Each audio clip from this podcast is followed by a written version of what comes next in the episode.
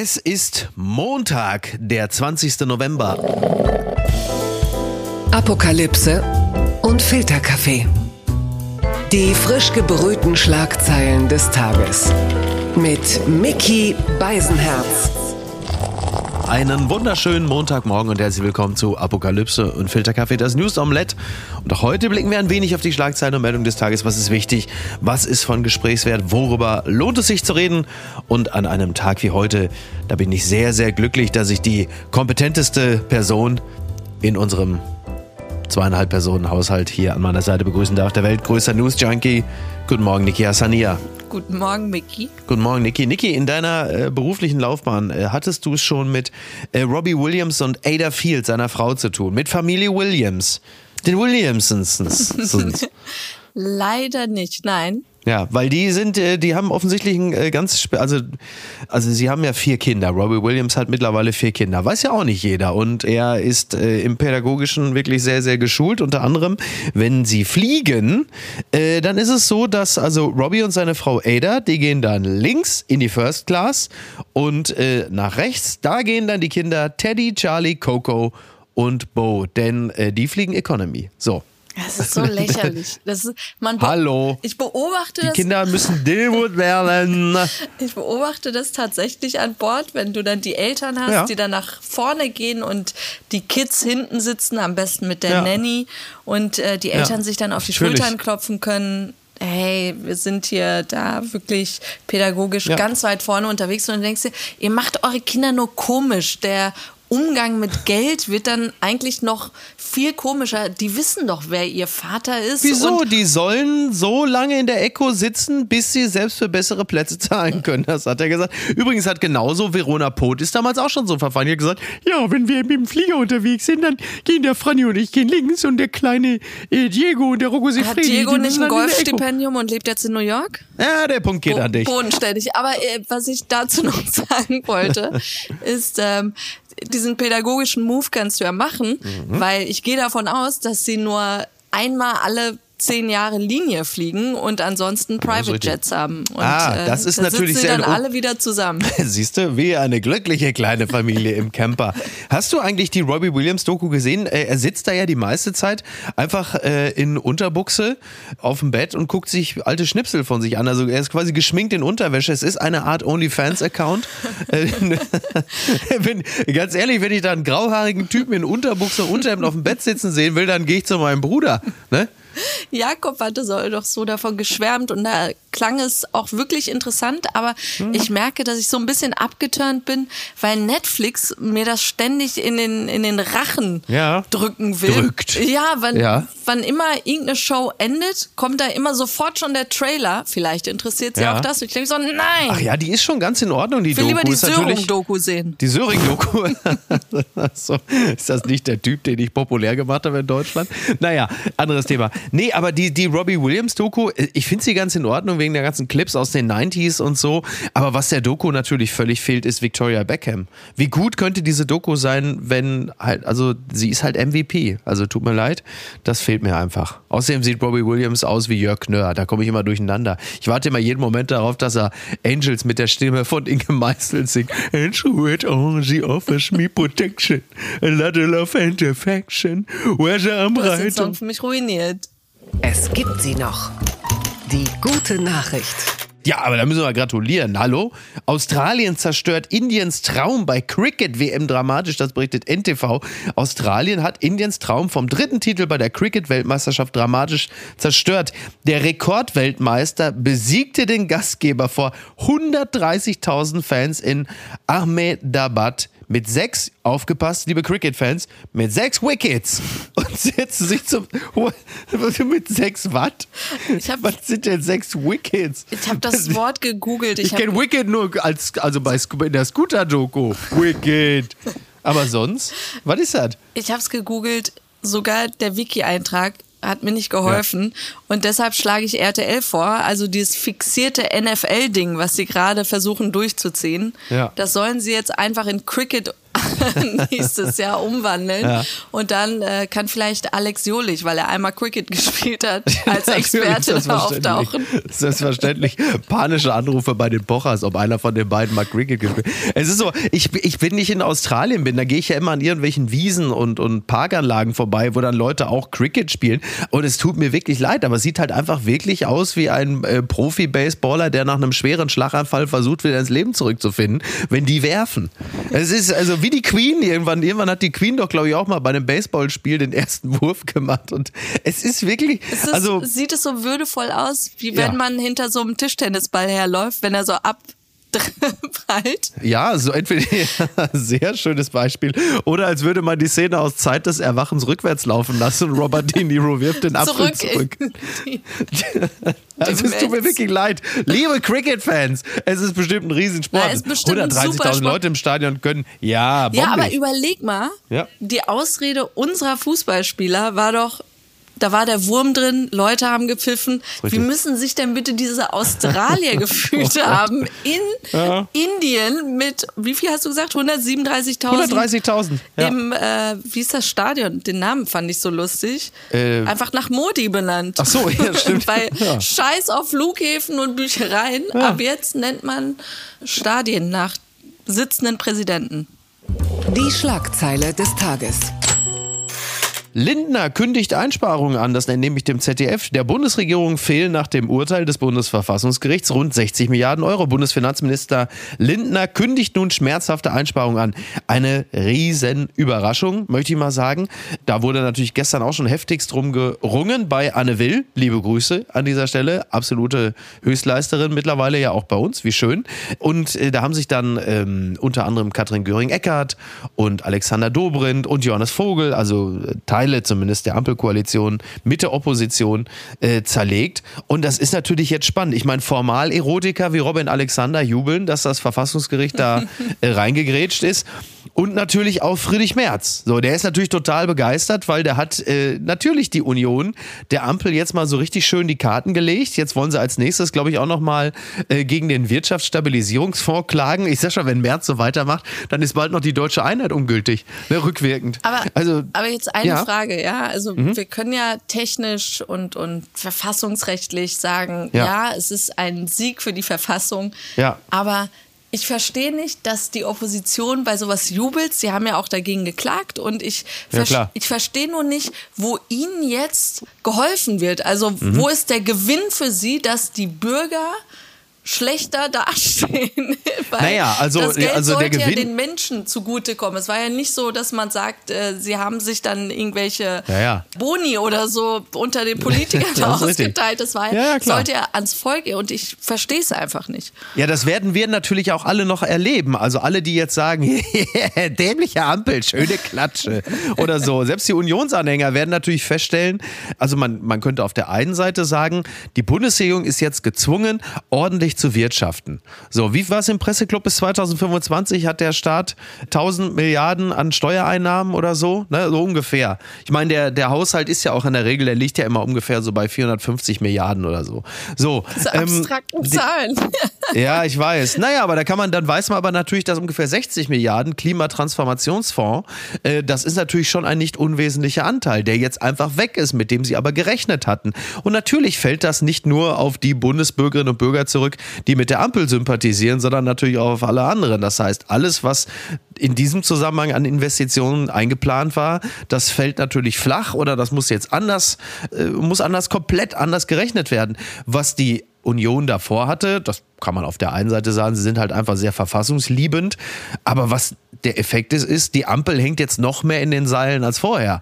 Und dieses Ergebnis, äh, dieses Urteil sorgt natürlich dafür, dass der Druck innerhalb der Ampel noch größer ist und es möglicherweise diese Ampel sprengen kann. Deswegen sollten Sie vorhaben, zum Beispiel die Schuldenbremse aufzulösen oder so, dazu bräuchten Sie ja die Zustimmung der Union. Die werden Sie natürlich auf keinen Fall kriegen. Sie können sowieso überhaupt nicht mehr auf die Hilfe der Union hoffen, weil die Union Sie jetzt in den Seilen sieht und Sie knüppeln jetzt natürlich noch zwei, dreimal drauf. Das ist ja klar. Willst Nur, du mir damit sagen, dass es kein Deutschlandpakt mehr gibt? so, ja, stimmt, der ist ja aufgekündigt. Naja, bei Merz ist es natürlich ganz lustig. Ein letztes, der jubelt jetzt wie einer, der quasi mit seiner Bazooka gerade Olaf Scholzens Hütte pulverisiert hat und dann aber vergisst, dass da noch der Rasenmäher drin war, den er ihm geliehen hat. Weil, wenn die Union in naher Zukunft möglicherweise eine eine GroKo anführen wird, dann haben sie ja dasselbe Problem, dass sie mit solchen Tricks auf jeden Fall nicht mehr weiterkommen. Also, Oder sie nutzen das jetzt und machen jetzt so in Anführungsstrichen Verhandlungen, so im Sinne von mhm. Asylpolitik, Migrationspolitik, dass so, sie dann doch ja. da auf der Bühne nebeneinander stehen und sagen, wir haben das hier mit durchgeboxt, ja, strengere Regeln und dafür stimmen wir zu, die Schuldenbremse genau, aufzulösen. Weil das sieht ja. ja so ein bisschen echt nach der Strategie gerade aus, dass diese Schuldenbremse alle abfuckt. Und ich habe Aber dazu müssten es ja in der Ampel auch erstmal alle wollen. Und die FDP zum Beispiel will das nicht. Sie wollen äh, weder die Steuern erhöhen noch die Schuldenbremse. Äh, Lindner will ja jetzt quasi mit dem Rotstift rechnen. Und es steht zu befürchten, dass das natürlich äh, zumindest schon mal äh, FDP-seitig vor allen Dingen ähm, an die Sozialleistung geht. Da wird ja die SPD auf diesen Gedanken ja wahrscheinlich nicht kommen. Da fand ich das Interview mit äh, Bijan Djesaray bei Bericht aus Berlin sehr interessant, mhm. weil es da um Sparmaßnahmen äh, ging, um diese 60 Milliarden irgendwie doch noch zu finden. Ja. Und also der FDP-Generalsekretär für die, die mit dem Namen vielleicht nichts anfangen können. Genau, und, und, er ja. sagte dann sehr interessant, es geht darum, dass die arbeitenden Menschen in diesem Land nicht noch weiter belastet werden. Okay. Und da fiel mir das Wort arbeitenden mhm. Menschen so auf. Ja. Weil was suggeriert er damit? So, die, die nicht arbeiten, can go fuck themselves? Oder was ja, ist vermutlich. so die... Ja, also, aber da, da, genau, aber da riechst du natürlich schon den fauligen Ugu äh, der Kürzung. Da geht's natürlich, da geht natürlich also auch die Reise hin. Ideen doch wieder rückgängig oder doch ja, Lisa Paus ärgern ich mein, und äh, Kindergrundsicherung. Ich habe keine ja, Ahnung, genau. was da. Also, ja. Aber ist dir aufgefallen, ich weiß nicht, wie es dir geht, aber 60 Milliarden mhm. in Zeiten von Sondervermögen und sonst was, ja. hatte ich den Eindruck, ich habe den Bezug zu diesen Summen komplett verloren. Ja. Und ich dachte mir so, 60 Milliarden? Pff, haben wir doch naja. locker. Also, so, dass diese, dieser Aufschrei so groß ist, dass jetzt 60 Milliarden fehlen, da dachte ich mir so, ja, dann macht halt ein Sondervermögen Klimafonds jetzt. Also ich, ich habe das so nicht es realisiert. Es gibt übrigens rund 30 Sondervermögen gerade, ne? Bitte, 30 bitte. oder 29. Bitte. Also mein Gott, das werden wir schon schaffen. Die unbequeme Meinung. Du hast ihn gerade schon angesprochen. Bijan Saray, FDP-Generalsekretär, übt scharfe Kritik an Pfiffen der türkischen Fans. Das berichtet die Welt.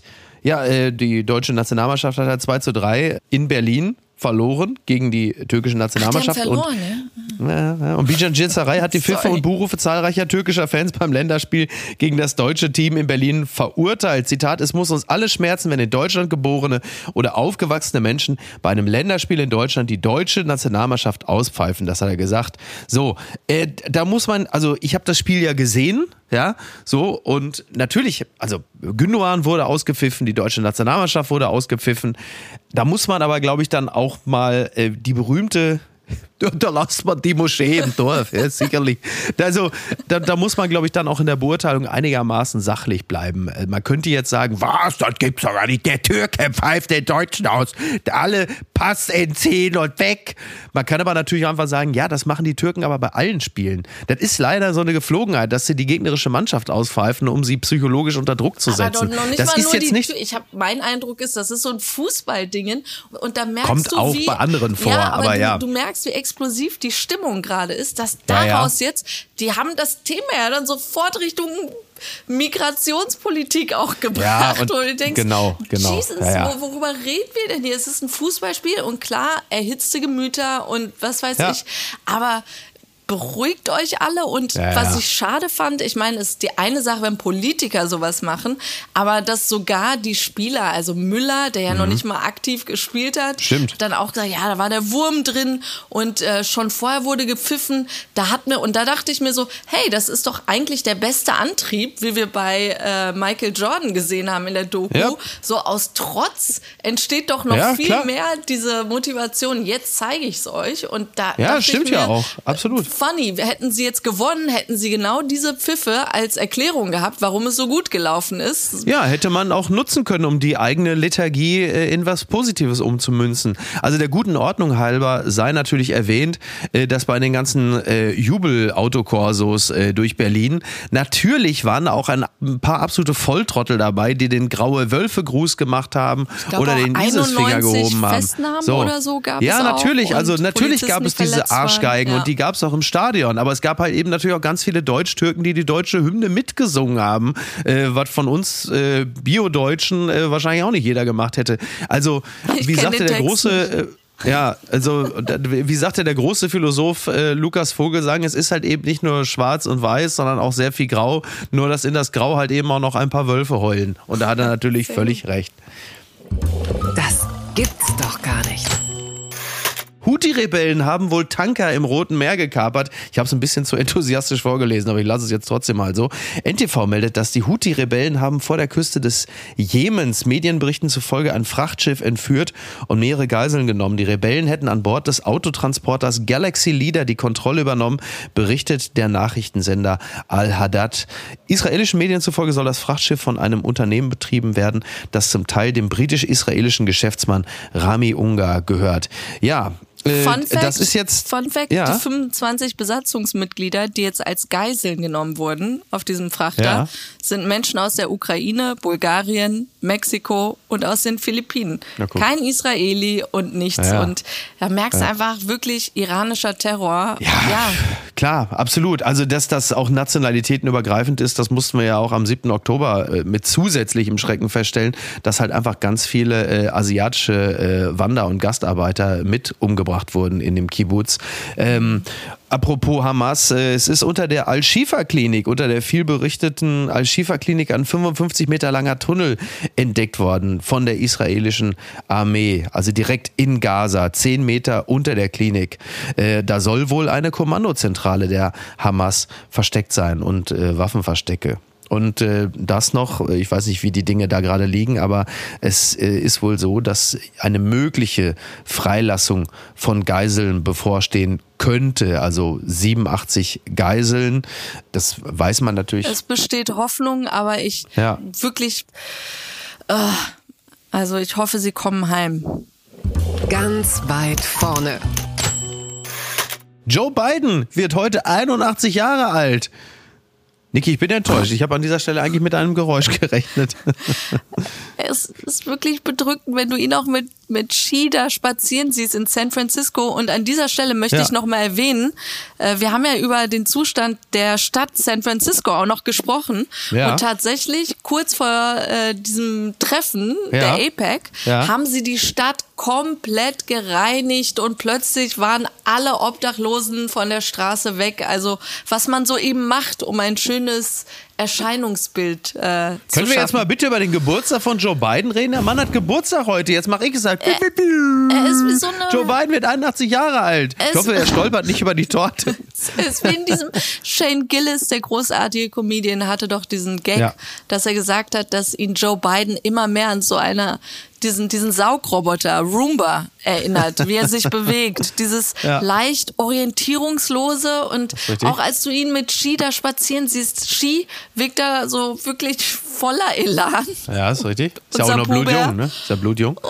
Und, und Biden wirkt so, wa- was? Was, Lorraine? Naja, guck mal, Sorry. also er ist jetzt 81. Wenn er im nächsten Jahr die Wahl gewinnt, dann ist er 82. Also er muss ja nur noch so fünf. Oh mein Gott, es ist wirklich alles noch trauriger, als ich dachte. Naja, da kommen wir auf was Positives zu sprechen. Apropos äh, Auftreten und Auftritt und Geburtstag und Party. Morgen in Hannover. Der äh, zweitletzte Live-Auftritt mit Hajo Schumacher, Peter Keller und Atze Schröder. Es gibt noch, äh, weiß gar nicht, ob es noch Tickets gibt, aber unter Contra, da ist es da wieder, unter contrapromotion.com kann man sie bekommen. Und dann am Mittwoch großer Tourabschluss in Köln am 22.11. mit Basti Bielendorfer und Tommy Schmidt. Das wird Bist du fantastisch. gerade wirklich von Bidens Geburtstag zu deinem Li- Live-Auftritt? Ja, vielleicht imitiere ich ihn da oder leg mich auf die Schnauze oder so. Mach irgendwas Beidenartiges, ne? I mean, Ich verstehe ihn doch immer schlechter, ne? Jetzt hochgucken, Genau. lächeln. Wahnsinn. Atmen. Oh Gott, oh Gott, oh Gott. Sowas kann man sich nicht ausdenken. Äh, ja, auch ein schöner Auftritt, wenn auch ganz anders. Wirbel um möglichen weiteren Taliban-Auftritt in der NRW. Das berichtet der WDR. Die Rede eines hohen Taliban-Funktionärs in einer Kölner DITIB-Moschee schlägt weiter hohe Wellen. Nun ist bekannt, offenbar soll es auch in Schwerte bald eine Veranstaltung mit einem Taliban-Vertreter geben. Zwar am 8. und 9. Dezember. Und das ist geplant. Jetzt wird es interessant. Die Evangelische Akademie Philixt.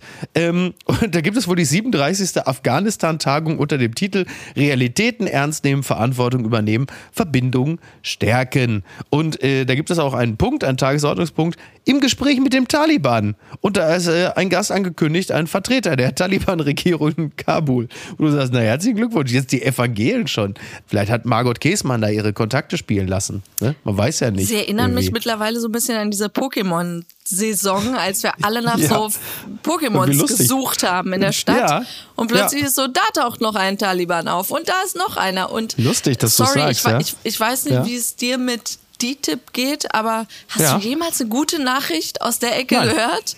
Ich habe immer nur nicht. Kritisches gehört und ich Ja. weiß nicht, ob sie vielleicht Schülern Nachhilfe anbieten oder irgendwie auch gut äh, gemeinnützige Sachen machen, aber bis jetzt höre ich Naja, wirklich also nur immer so Horror-Stories, wo du denkst, warum werden die finanziell unterstützt? Naja, warum werden sie finanziell unterstützt, beziehungsweise warum erlaubt man es DTIP, den Islamunterricht in deutschen Schulen zu leiten? So, das ist ja die Frage. Und die steht ja schon, der hat ja nicht nur, also nicht nur zuletzt Michel Friedmann äh, die, die Fragen kritisch aufgeworfen, sondern alle fragen sich das mittlerweile, äh, wie das sein kann. Und jetzt dieser Taliban-Vertreter, der da bei dem Kulturverein der Kunar Jugendlichen e.V. Äh, da in, in Köln war. Immerhin das hat ist ja hier dieser, da auch sofort gesagt, wir bedauern das. Also sie ja, wollen, aber es ist aber trotzdem, aber es hat unterm Strich ja dann trotzdem unter ihrem Dach stattgefunden, ne? ja, aber So, anscheinend also der zufällig, der Saal, ist da so reingerutscht oder so. Naja, die haben schon tatsächlich sei der Saal, Zitat Zeit, tatsächlich sei der Saal Personen zur Verfügung gestellt worden, die DITIB als Vorstand des Vereins Kulturverein der Kunar-Jugendlichen bekannt seien und in dessen Namen handelten. Also ich weiß jetzt nicht, ob die gesagt haben, pass mal auf, äh, holt jetzt mal hier so einen Taliban her, äh, weil der im Vergleich zu den anderen, die für uns tätig sind, mal so eine gemäßigte Stimme ist. Aber ähm, trotzdem äh, haben sie es natürlich wieder mal versaut. Und das kommt DITIB natürlich jetzt auch nicht wirklich gelegen, muss man sagen. Aber es ist, wie es ist. Der ist übrigens, ähm, man hat sich ja gefragt, auch Nancy Faeser, unsere höchstkompetente Innenministerin, wie der überhaupt äh, auf deutschem Boden rumlaufen konnte. Und das ging wohl irgendwie über ein Schengen-Visum, ist er nach, äh, ist er in die Niederlande gekommen und da ging es irgendwie um ein, ein Treffen der WHO oder so. Und jetzt hatte doch die Bild-Zeitung gesagt, der Taliban, der prahlt damit, dass er immer noch in Europa sei. So. Absurd. Und das ist, so, du vergleichst es jetzt mit, mit Pokémon. Für mich ist das so ein bisschen so, als sei das schon wieder so die 30 Minuten von Joko und Klaas, dass man jetzt für eine Million gucken muss, wo der Taliban sich in Deutschland aufhält, die große Schatzsuche. Und er sagt so, hey, guck, guck, ich bin doch hier, findet mich, ihr Wichser. Also, äh, wir mal gucken, wer, wer, ihn, wer ihn fängt, äh, der darf ihn behalten. Es gibt sie noch. Die gute Nachricht. Iranischer Rapper Tumash Salehi aus Gefängnis entlassen. Das berichtet nicht nur der Deutschlandfunk. Der iranische Rapper Tumash Salehi ist gegen Kaution aus dem Gefängnis entlassen worden. Das teilte sein Anwalt mit. Demnach wurde die sechsjährige Haftstrafe gegen Salehi revidiert. Außerdem dürfe der 32 Jahre alte Musiker auf eine staatliche Begnadigung hoffen, fügte der Anwalt hinzu. Das Gericht habe, Zitat, Fehler im ursprünglichen Urteil gefunden. Also, Niki, ähm, du wirst es mir erklären können. Ich bin wirklich erstaunt. Ich Ist das jetzt Ich- die Simulation von Rechtsstaatlichkeit, was wir hier äh, erleben? Denn äh, dass es da Fehler im äh, ursprünglichen Urteil gegeben hat, also äh, seit wann bemerkt denn ein iranisches Gericht sowas und sagt, nee, dann kommst du raus? Also das ist ja völlig wider all, all dem, was wir in den letzten Monaten respektive Jahrzehnten äh, vom iranischen Regime erlebt haben. Es, es zeigt einfach, dass der Druck von außen und wenn du echt seinen Namen bei TikTok oder sonst wo eingibst, Ja. da sind tausend Videos, Stimmen von Leuten, die sagen Free too much und und Ja. dass das hilft und und das habe ich ja immer gesagt, diese Aufmerksamkeit und man denkt sich, ja, was bringt denn ein Post? Mhm. Klar. Aber Ja. das sehen die Leute da, das sehen auch die Mullers da und es Mhm. wirkt. Es, äh, und an der Stelle möchte ich der Politikerin Jivan Ri, Mhm. die sich für ihn als Patin eingesetzt hatte, nochmal Ja. meinen Dank aussprechen, weil sie hat ja unnachgiebig immer wieder diese Story auch hochgehalten und versucht, ihn da rauszuholen und betont jetzt auch, er war einfach 300 Tage im Gefängnis, über 250 ja, Tage davon in Einzelhaft, was echt schon ja. Folter ist, aber in den Gefängnissen im Iran will ich mir gar nicht ausmalen, was dann noch mit ihm in Einzelhaft passiert ist, also an Folter. Ich, ich wünsche nur, weil jetzt ist er zurzeit nur in Anführungsstrichen auf Kaution frei und ich wünsche wirklich, dass er das Land verlässt, dass man ihm hilft, irgendwie zu flüchten. Egal, auch wenn eine Hoffnung auf kompletten Freispruchs besteht, er soll da raus und in Sicherheit und von aus dem Ausland weiterhin seine Rapmusik machen und gegen das System kämpfen. Gewinner des Tages. Hut von Napoleon für fast 2 Millionen Euro versteigert, das berichtet t-online.de. Äh, ein Filzhut des ehemaligen französischen Kaisers ist in Frankreich versteigert worden. Der Hut wurde bei der Versteigerung des Auktionshauses au Sénat in Fontainebleau, Fontainebleau bei Paris am Sonntag für, für 1,932 Millionen Euro erworben. Au Sénat zufolge ist das für einen Hut des Herrschers ein Weltrekord, wie das Auktionshaus in einem Post auf X mitteilte. Du, das könnte doch vielleicht, also ich gehe davon aus, da hat Philipp Jessen äh, zugeschlagen. Der hat ja jetzt mittlerweile, er ist ja jetzt begeisterter Hutträger und ich gehe davon aus, er zündet jetzt die nächste Stufe. Anders kann ich es mir nicht erklären. Ansonsten, wer hätte denn Interesse an dem Hut von Napoleon? Ridley wer wäre Scott? denn so drauf? Ja, Ridley Scott. Ja gut, Ridley Scott hat ja, den, hat ja mehrere Replika gerade, um den Film fertigzustellen. Beziehungsweise der Film ist ja fertig, der kommt ja jetzt die Tage in die Kinos. Aber wer hätte aber denn Spaß an so einem... Was für ein perfektes Timing, Friedrich oder? Merz? Der, ja. der Film kommt raus und ja. dann erzielst ja. du so einen Gewinn, wahrscheinlich nur wegen des Films. Ja, wahrscheinlich. Weil, Eben. Wobei, ich meine, Napoleon in Frankreich ist immer noch ein, ein Big Ist ein Deal. Thema, meinst du? Ja. Wobei... Äh, der Film ja so gerade verrissen wird. Aber ich schaue ihn Ist mir das trotzdem so? an. Ja? ja, der soll sehr ja. grobschlächtig sein, sehr brutal und äh, ja, ein französischer... Sehr seltsam für einen, der andauernd Kriege geführt hat, ja. ein großer Feldherr. Was haben die denn erwartet, was da passiert? Ja, aber der Fokus, ne? der Fokus ist da wohl sehr stark drauf und äh, ja. ich muss ein bisschen schmunzeln, weil sie einen französischen Historiker gezeigt haben, der wirklich angewidert zu sein schien von dem Film. Und dann ja, vielleicht so diese, auch ein bisschen daran, dass ein Engländer den Film gedreht hat, ne? Ja, und, und auch so, so Kleinigkeiten da bemängelt hat, dass das ja so nicht stimmt und nicht akkurat mhm. sei. Und Ridley Scotts Reaktion darauf großartig, get alive. Au revoir. Entzauberte Scheinriesen. Demutsgigant, ein toller Text von Timo Frasch in der Frankfurter Allgemeinen Sonntagszeitung über Karl Theodor. Karl, oh Gott, jetzt sag ich den Namen. Siehst du, weil KT. er heißt. Ja, genau, exakt. Er nennt sich ja nur noch KT. Karl Theodor zu Gutenberg versucht wieder mal sich neu zu erfinden, nun als Schriftsteller. Doch es zeigt sich, er ist ganz der Alte. Wirklich ein, ein herrlicher Text, der das Buch Drei Sekunden von KT Gutenberg auseinandernimmt. Äh, unter anderem, äh, also Timo Frasch hat den Mann schon ganz gut analysiert. Er schreibt unter anderem, allerdings fällt die nominelle Abrüstung so üppig aus, dass sie schon wieder etwas Markenbildnerisches hat.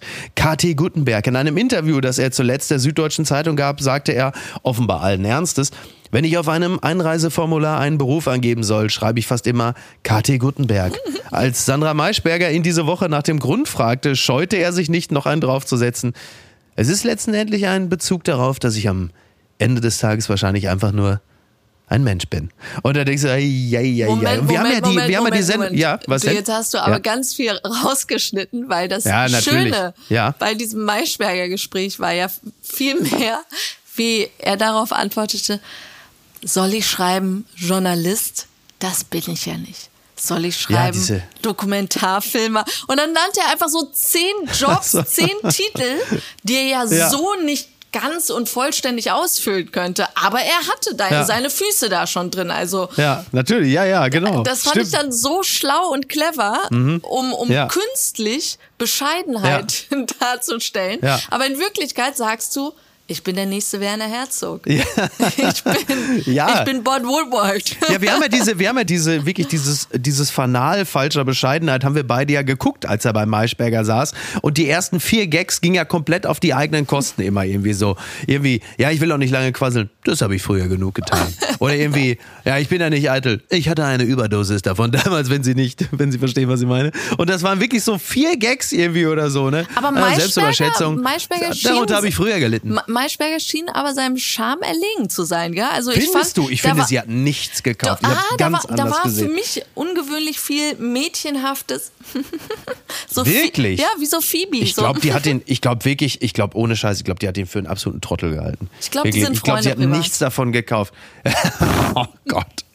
Das ist so witzig. Und in diesem Buch, äh, also es ist wohl offensichtlich so, es ist so eine Art äh, Kolumnensammlung, also es ist eher so eine Art Sammlung von LinkedIn-Posts, wenn man dem Text von Timo Frasch glauben darf. Und äh, da sind dann so Alltagsbeobachtungen. Das Buch heißt ja drei Sekunden, denn er behauptet, es sind immer kleine, es ist eine kleine Sammlung von Augenblicken, niemals länger als drei Sekunden. Und dann kommen, Timo Fraß schreibt, und dann kommen Episoden, die quasi alle länger als drei Sekunden dauern. Und die Geschichte ist schön. Gutenberg erzählt von Unterhaltung beim Bäcker oder einer Bergtour. Am Gipfelkreuz trifft er ein Ehepaar. Beim Mann läutet das Handy. Klingelton angeblich. Marimba, etwas Berufliches. Der Mann geht ran, obwohl die Frau liebevoll eine Brotzeit aufgebaut hat, als der Mann nach einer halben Stunde noch immer telefoniert zu den Einzelheiten einer Compliance-Frage macht sich die Frau an den Abstieg vom Mann unbemerkt. Als dieser sich ihrer Abwesenheit bewusst wird, tippt er laut Gutenberg mehrfach eine Nummer in sein Telefon, womöglich die seiner Frau. Erfolglos. Laut Gutenberg steigt dann auch der Mann ab. Letzter Satz. Immer wieder trägt der Wind Marimba nach oben. Wie so viele Geschichten im Buch, wie so, wie so viele Geschichten im Buch, wirft auf diese Fragen auf. Warum hat der Mann die Nummer seiner Frau nicht gespeichert? Warum nutzt er nicht die Wahlwiederholung? Warum trägt der Wind den Marimba-Ton des Männerhandys nach oben, wenn doch die Frau mit ihrem Mann gerade nicht telefonieren will? Ist es wieder was Berufliches? Wie lange hört man an einem offenbar windumwehten Gipfel einen Klingelton? Und das ist wirklich toll. Das ist wirklich so witzig. Das klingt so ein bisschen irgendwie so, als hätte, als hätte der äh, Glücksguru von Amira Pocher äh, sich verpartnert mit äh, Schirach. Und dann hätten sie da so ein Buch gemeinsam. Ah, ich muss das Buch zusammen jetzt mit Karl kaufen. S. Jetzt habe ich Bock Ja. drauf. Ja. Ja, wirklich, also es ist wirklich toll. Äh, es, ist, es ist wirklich faszinierend. Also ich bin total begeistert und äh, möchte mehr davon. Komm, nächstes Thema. Taylor Swift verschiebt Konzert in Rio wegen Hitze, das berichtet die FAZ. Ja, äh, sie wollte ja eigentlich sechs Termine in Rio spielen. Am Wochenende ist eine junge Frau ähm, kollabiert bei dem Konzert am Freitag und äh, sie wurde in ein Krankenhaus gebracht und starb. Es ist wohl in Rio gerade so, dass sie dort, äh, ich glaube, eine gefühlte Hitze von irgendwie 59 Grad oder so haben. Es muss unfassbar heiß sein. Ich finde interessant, dass viel mehr der Fokus darauf gerade gelegt wird, dass sie ein Konzert hat absagen müssen. Mhm. Ich glaube, das gestrige hat dann wieder stattgefunden, aber dass Rio gerade einfach eine gigantische Hitzewelle seit Tagen schon hat und dass wir das jetzt so als ja Standard Ja, ja. ist jetzt so. Ja, wir leben wird am- jetzt in diesen das wird Zeiten, tatsächlich am wir diese wenigsten so haben. Ja, absolut. Ja, im Stadion waren es irgendwie gefühlt 60 Grad. Ja. Genau, jetzt kriegen die Veranstalter auch noch zusätzliche Probleme, weil sie in dem Stadion das Ganze wohl so aufgebaut haben, dass die Belüftung nicht mehr funktioniert. Also in dem Stadion haben sie normalerweise eine, eine Klimatisierung, eine Belüftung, die bei solchen Temperaturen auch funktioniert. Aber sie haben offensichtlich mit der Stage die so zugebaut, dass die Belüftung nicht mehr vernünftig funktioniert. Das heißt. Und ähm, hinzu kommt, ja. hinzu kommt, dass wohl Wasserflaschen auch verboten waren. Ja, man ja, hat das dann war das Erste, was Aufnahmen man so gesehen, gehört wie hatte. Taylor Swift Genau. äh, Flaschen ins Publikum warf Ja. und sich auch wirklich rührend um, um ihre Crew und um das Publikum gekümmert hat. Also Mhm. Ja, ja. Ja, das, das steht jetzt alles auf dem Prüfstand. Also es ist dann nicht nur die mangelnde Wasserversorgung, weil die Fans nicht mit eigenem Wasser auf das äh, Konzert durften, sondern halt eben auch jetzt muss gecheckt werden, inwieweit da, äh, also man würde hierzulande sagen, da muss der TÜV Rheinland nochmal ran. Und äh, es wird jetzt gecheckt. Und es gab ja immer wieder große Konzerte, wo, wo Dinge massiv schiefgelaufen sind. Also wir erinnern uns an äh, die Katastrophe von äh, Altamont, die Rolling Stones im Dezember 1969. Ich weiß nicht, ob du das noch weißt, als sie die Hells Angels als Security-Personal angestellt hatten und äh, ein Hells Angels dann einfach mal einen Fan erstochen hatte. Dann erinnern wir uns natürlich an Woodstock 99, das legendäre Konzert auf dieser Airbase, was halt spektakulär schiefgegangen ist. Unter Mhm. anderem auch wegen mangelnder sanitärer Anlagen und äh, auch Hitze und mangelnde Wasserversorgung und so. Und dann natürlich auch an das Nickelback-Konzert äh, 2018 in Stuttgart. Das war, glaube ich, mit das Allerschlimmste. Äh, die haben pünktlich angefangen und haben zwei Stunden lang äh, Nickelback-Songs gespielt. Toll. Es tut mir wirklich leid. Der Trick der Woche. Im Wettkampf, Läuferin fährt vier Kilometer mit Auto und nimmt Medaille mit nach Hause. Sperre. Tag 24 meldet das. Was hatte sie sich nur dabei gedacht? Ein Jahr lang wird eine Läuferin nun an keinem Wettkampf teilnehmen dürfen. Ja, die Langstreckenläuferin Joasia Sakrewski, äh, die sorgte für große Verwunderung nicht, weil sie bei einem Ultramarathon auf dem Podium landete, sondern wie dies zustande kam. Ja, der Ultramarathon ging über 80 Kilometer zwischen Manchester und Liverpool im vergangenen April und äh, die hat Bronze gemacht, hat sich aber im Nachhinein herausgestellt, dass sie nur 74 Kilometer gelaufen ist. Ich will jetzt nicht sagen, dass das deswegen nicht auch eine Leistung ist. Also ich, ich sag's dir, wie es ist, Niki. Ich würde es nicht schaffen. Nicht aus dem Stand. Ist völlig klar. Aber die hat sich wohl, die hat sich wohl irgendwann am Fuß getan. Und dann war sie bei irgendeinem Streckenposten und meint, sie hätte das wohl auch mal einem gesagt, aber die hat wahrscheinlich so, so, wie, wie so gemurmelt. Also ich stell's dir so vor, Ja. ich stell's dir so vor. Ja, bitte. Irgendwann konnte sie nicht mehr, ja? Und dann war ihre Freundin da parat Mhm. Ja. mit so einem kleinen Opel Corsa. Richtig. Und hat sie dann mitgenommen. Ja. Und dann kam sie durchs Ziel, wo ich mich auch frage, was für ein scheiß Auto war das, dass du nicht den ersten Platz dann belegst, Richtig. wenn du schon diesen Shortcut hast. Und macht dann den dritten Platz und sagt dann niemandem was, bis Richtig. es dann doch rauskommt. Moment einmal. Wir haben dich im Auto Ja, gesehen. das ist so witzig, so bei so einem Ultramarathon. Jakob Lund, we're looking at you. Ja, wenn du einfach mal mit dem Opel Mokka da vorbeifährst. Hallo Leute, tschüss. Ja, die hatte sich wohl irgendwie verletzt, ist irgendwie umgeknickt und hat sie sich dann vier Kilometer mit dem Auto zum nächsten Checkpoint mitnehmen lassen und da will sie dem Streckenposten gesagt haben, dass sie nicht mehr im Rennen sei. So, hatte, und Aber da, zu welchem Zeitpunkt meinte sie, sei es zu spät, diesen Fehler zu korrigieren, als man Frage. ihr die Medaille um den Hals Ja, ich weiß auch nicht, also ich So, weiß auch so, nicht- äh, Ich, ich weiß auch nicht, wie sie es zugegeben hat, so im Sinne von, ja, ich habe mich mitnehmen lassen.